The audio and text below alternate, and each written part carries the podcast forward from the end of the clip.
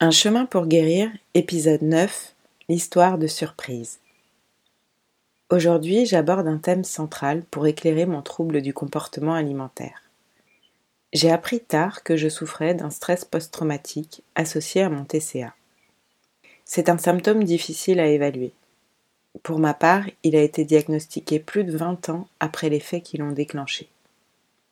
Une agression qui faisait partie de mon vécu et dont je n'avais pas mesuré les conséquences psychologiques. J'avais en effet repris ma vie d'avant rapidement, après quelques jours de soins et de repos. Pourtant, j'ai compris grâce à la thérapie que la peur m'habitait depuis. Je vivais avec la peur au ventre, et ce n'était pas des petites peurs, c'était la peur que l'on ressent face à un danger de mort.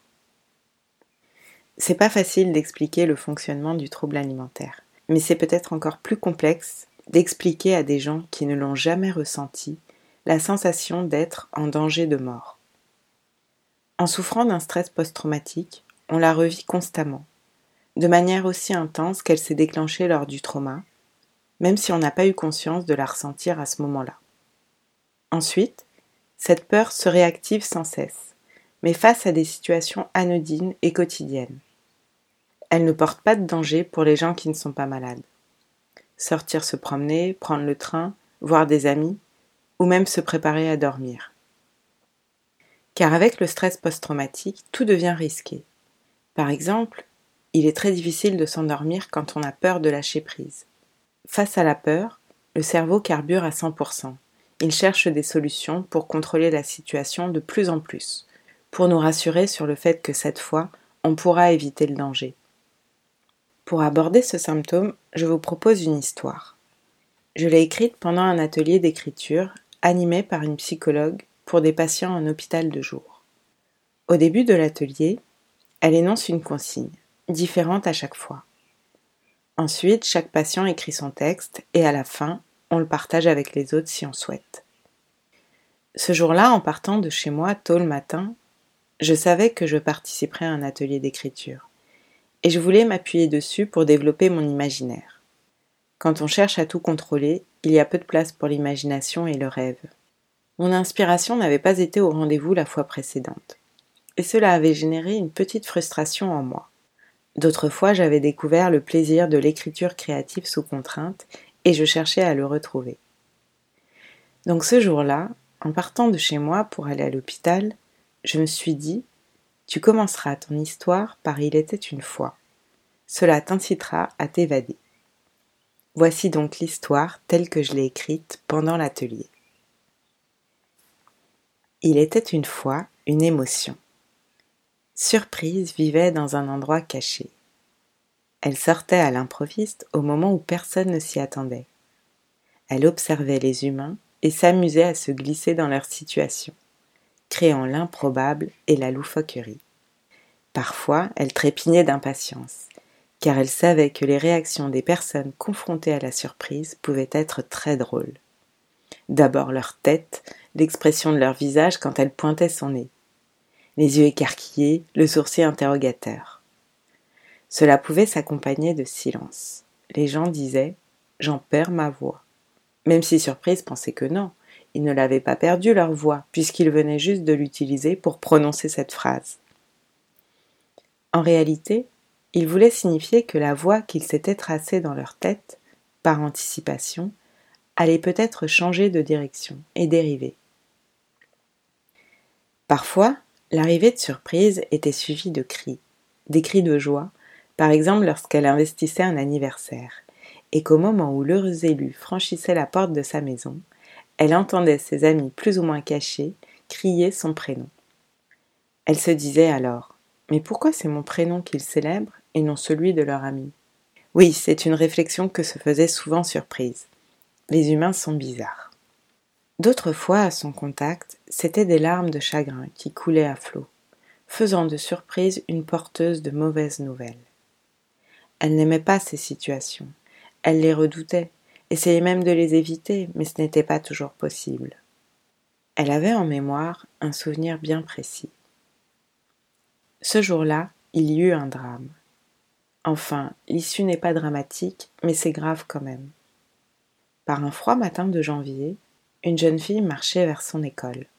Elle pensait à sa journée, sans doute, elle ne se souvient plus.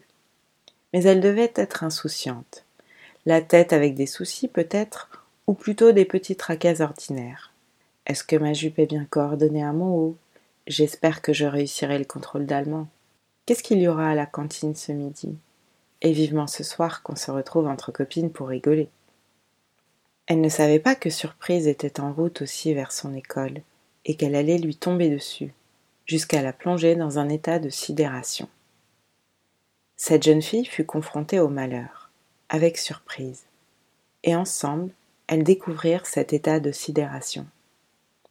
Le cerveau qui se déconnecte de la réalité tellement elle a perdu du sens, comme s'il disjonctait. Surprise elle-même fut très surprise par la force de ce qu'elle pouvait provoquer, et cela l'effraya. Pendant très longtemps ensuite, elle n'osa plus sortir de chez elle, fuyant la surprise et cherchant le contrôle de tout, ce qui signifiait qu'elle n'existait plus elle-même dans sa propre vie. La vie de surprise ne laissait plus de place à la surprise. Au bout d'un moment, elle dut commencer à se soigner, tellement c'était devenu dur. Et puis un beau jour, elle allait à sa journée de soins, elle savait qu'elle participerait à un atelier d'écriture. Elle voulait se plonger dans l'écriture créative, booster son imagination et son plaisir. Alors elle se dit Pour cela, je commencerai mon histoire par Il était une fois. Et alors? Imaginez sa surprise quand la psychologue annonça mot pour mot cette même consigne. Elle faillit tomber de sa chaise, elle en rigola intérieurement. Et surtout, elle chérit son intuition qui était restée si longtemps tapie dans la pénombre, comme une reconnexion à elle-même. Cet atelier d'écriture a été incroyable à vivre pour moi. Ça a été sidérant que la consigne que je m'étais dite à moi-même avant d'aller à l'hôpital soit identique à celle de la psychologue. Et contrairement à l'histoire, l'effet de surprise a été une émotion très agréable à vivre. Parce que dans un cas, elle s'était déclenchée dans la vraie vie, en raison d'un élément extérieur totalement hors de contrôle, dans une situation subie d'agression comportant un danger vital. La surprise, ou plutôt le choc, a alors provoqué un état de sidération. Pendant l'atelier, l'effet de surprise s'est déployé sur le terrain de la fiction, l'écriture, sans enjeu réel majeur. Et j'ai été actrice de cet état. J'avais choisi la contrainte et c'était une incroyable mais bonne surprise de découvrir que c'était la même. Vous voyez la nuance? C'est un peu comme la peur. Cette émotion peut devenir insoutenable mais on peut aussi la ressentir différemment. Par exemple, lorsque l'on joue à avoir peur. Il n'y a qu'à voir les enfants. Quand j'étais petite, je racontais des histoires de loups griffes à mes parents. Je cherchais à leur faire peur, pour de faux.